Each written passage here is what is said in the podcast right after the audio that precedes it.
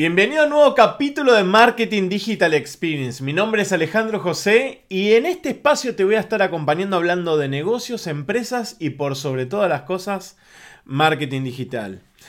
En el capítulo de hoy vamos a estar hablando de 5 consejos para estudiar marketing digital. O sea, 5 cosas que considero súper importantes dentro del proceso de aprender y meterte en todo lo que tenga que ver con el marketing digital. Vos querés trabajar de marketing digital, querés aprender de marketing digital, querés ser el mejor en marketing digital, te voy a dar cinco consejos que para mí son fundamentales.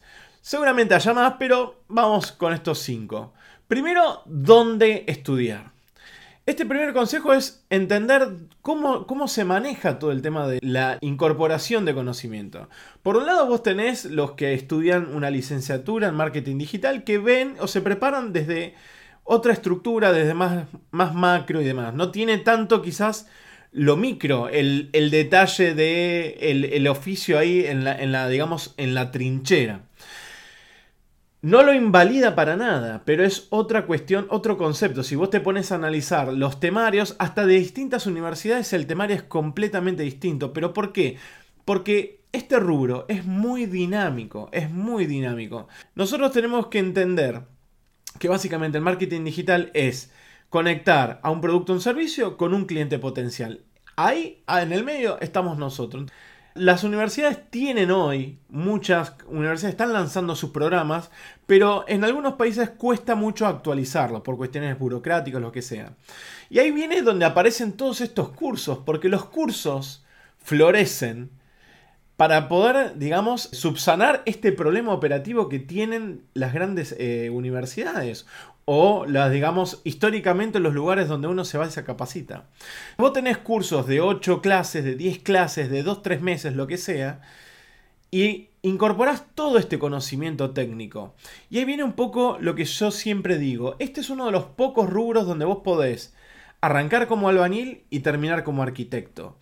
Porque arrancás aprendiendo cuestiones técnicas muy simples y con el tiempo y la maduración uno va aprendiendo y va escalando. Es súper importante entender de que a veces sirve como complemento, querés arrancar con los cursos, podés arrancar con los cursos, no te lo invalida nadie. Nadie te invalida de que a través de los cursos puedas crecer. Pero viene una tercer pata, que es el ser también autodidacta. Porque ninguna de las dos va a suplantar a la otra, se complementan en sí. Y el tema de ser autodidacta es porque hay mucha información diaria constantemente cambiando. Así que es muy importante tener estas tres patas a la hora de adquirir conocimiento. Dos, tenés que practicar. La práctica hace al maestro. Y esto es, en este rubro es así. No vas a estar solamente bien y óptimo con respecto a estudiar y estudiar o lo que sea. Vas a tener que practicar. Tenés tres cosas para, para hacer.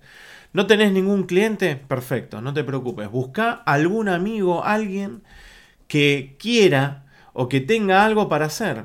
Busca una ONG, busca algo a alguien para manejarle las redes. Más que nada para poner en práctica lo técnico. El tema de los hashtags, buscar los hashtags, medir, entender. Tenés que empezar a, a formar tu propio criterio. Es importantísimo el practicar. Amigos, alguna ONG, algún voluntariado, lo que quieras. Y ahí viene el otro. Redes propias.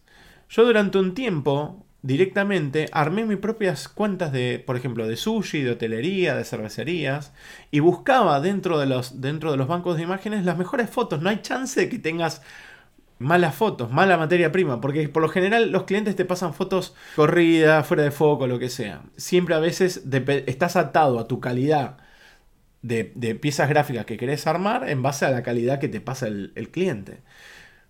Pero si usas piezas gráficas de, directamente de, banco de imágenes, no tenés margen de error ahí. Te tiene que, o sea, dependés de vos mismo. Y me pasaba que cuando yo buscaba clientes, les mostraba buenas, les digo, mira, vos tenés esto, esto, esto y esto, y estaría bueno hacer esto, esto y esto. ¿Qué posteos mostraba? Los que yo tenía en mi cuenta.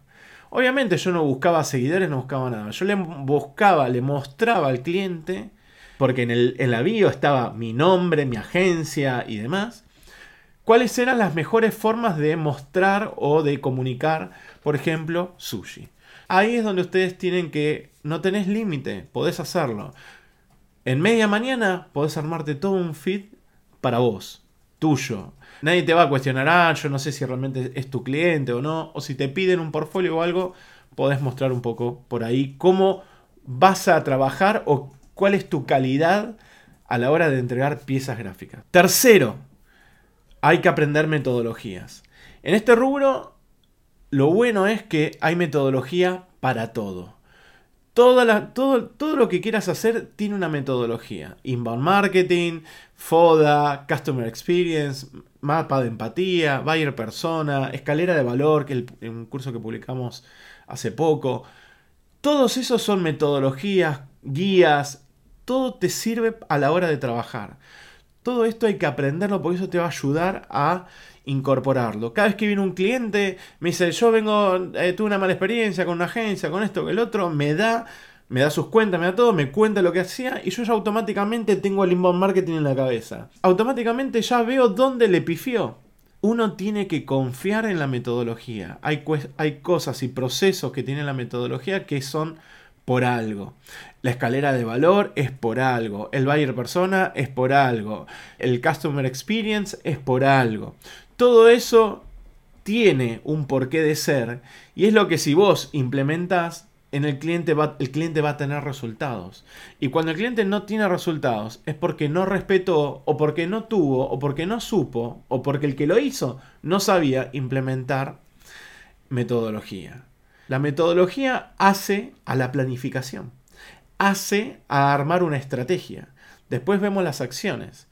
Pero sin metodología no puedes armar una, buena estrategia. No tenés un proceso de, cosas. Vas a salir así como loco malo saliendo a disparar sin tener un porqué o a dónde apuntar. 4. Optimizar. La optimización es parte de nuestra vida diaria. Optimizar, mejorar la mejora continua, siempre digo metodología Kaizen, pero optimizar es parte de nuestro proceso. Medir y optimizar, medir y optimizar. Y no significa optimizar, arreglar una cagada. Porque nosotros, si aplicamos metodología, si entendimos todo lo que, lo que hay que hacer, lanzamos, pero en el lanzamiento uno no hace goles olímpicos, o no hace todos goles mitad de cancha. Nosotros tenemos que ir siempre corrigiendo, porque apuntamos a una segmentación. Hay una parte que no interactuó o, no, digamos, no, no le llegamos bien. Bueno, corrijamos el mensaje, pero empezamos a optimizar. Siempre hay que optimizar y para optimizar hay que saber leer. Nosotros tenemos que aprender a leer datos, saber tener autocrítica, porque nosotros este rubro, algo que te lleva puesto es la soberbia. Ser autocríticos a la hora de laburar para poder nosotros optimizar de manera correcta, ser conscientes de lo que estamos haciendo y estar siempre buscando el mejorar los resultados. A la larga, lo que vas a lograr es que el cliente nunca se vaya, porque si vos estás en el, haciendo foco en optimizar siempre, estás siempre pensando en cómo darle resultado a tu cliente y cliente con resultado no se va. Nadie te va a dejar si vos le das resultado a tu cliente. Que se entienda. Y por último, 5. Considero de que esta, esta profesión sí o sí tiene que tener pasión. Y como último punto, el 5 es pasión. Te tenés que apasionar. Yo creo que este rubro te obliga a ser apasionado te obliga a estar enamorado. Y si no estás enamorado y si no estás apasionado, esto pasa a ser un trabajo rutinario y desgastante. ¿Por qué? Porque es tan dinámico. Es tan dinámico. No es que vos aprendés algo y ya, ya está. No. Todos los días algo nuevo. Todos los días Facebook cambia, te sube, te baja, que WhatsApp, que esto, que TikTok, que ahora Kawaii, que lo que sea. Vive cambiando este rubro. Te tiene que gustar tanto. Y no es que es una cuestión masoquista. Te tiene que gustar. Porque cuando te gusta, esto no se transforma en una carga, se transforma en wow, vamos para acá, wow, vamos para acá.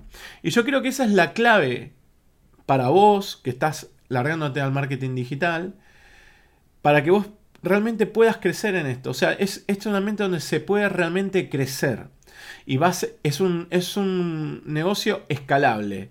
Tu profesión es escalable. ¿Puedes tener una agencia como la que yo tengo? Sí, lo podés tener. Tranquilamente, lo podés tener, pero tenés que estar apasionado. Y también, como consejo, rodeate de gente apasionada. ¿Por qué? Porque cuando vos te rodeas de gente apasionada que también esté enamorada del marketing digital, digamos, se potencia todo y escala todo mucho, mucho más rápido. Así que bueno, recapitulando los cinco consejos, acordate, dónde estudiar, practicar, aprender metodologías, optimizar y por último, enamorarte o apasionarte, la pasión por este rubro que es hermoso. Nos vemos en un próximo video podcast.